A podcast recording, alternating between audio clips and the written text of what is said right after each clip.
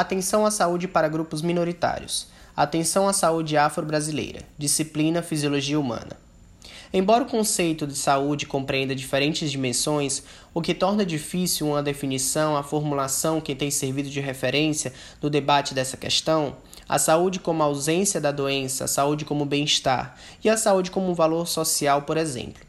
Independente de conceitos mais gerais sobre saúde, podemos afirmar que a saúde da população negra se refere principalmente a dois elementos principais: política e vulnerabilidade diferenciada.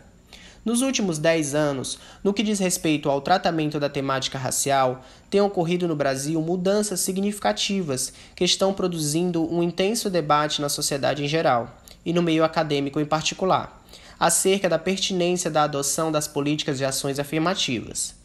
Embora o debate tenha se concentrado fortemente no sistema de cotas para as universidades públicas, a atuação do atual governo envolve ações afirmativas em outras áreas, como características e escopo diferenciados. Analisaremos os principais programas e ações federais com recorte racial implantados durante o governo Lula, nas áreas de educação e saúde a escolha dessas duas áreas levou em consideração o destaque que elas têm recebido tanto no governo como no debate público e por serem as áreas com ações mais consolidadas. A análise que se segue toma como ponto de partida algumas perspectivas. Em primeiro lugar, considera que os fortes desigualdades que marcam a estrutura social brasileira e que ganham contornos mais rígidos quando se inclui o recorte racial forma elementos fundamentais para que o debate sobre ações afirmativas se consolidasse e se efetivasse no Brasil. Assim, as desigualdades raciais no Brasil no final dos anos 90 contribuem de forma significativa para o, cenário político que se configura nessa última década.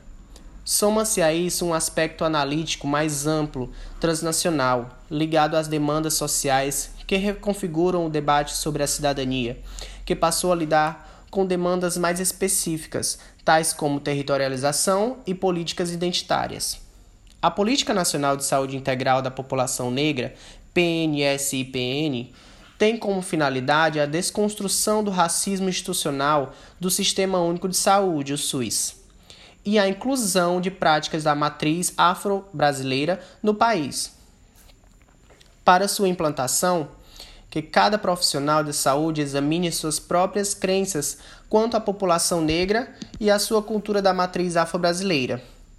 É a consciência crítica de suas crenças e, especialmente, de suas atitudes e condições que lhe assegura a prestação de um cuidado de saúde centrado na pessoa, no ser humano, isento de discriminação ético-racial, correlacionado à influência da cultura, da família, da história, da resiliência e da genética da população negra brasileira, como saúde e bem-estar. Existem vários fatores que caracterizam a vulnerabilidade.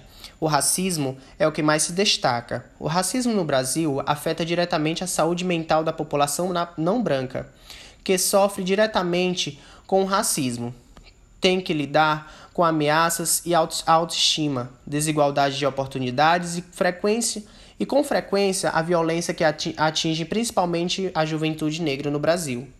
Todos esses são fatores que podem levar a população negra ao sofrimento psíquico, em formas e intensidades diversas.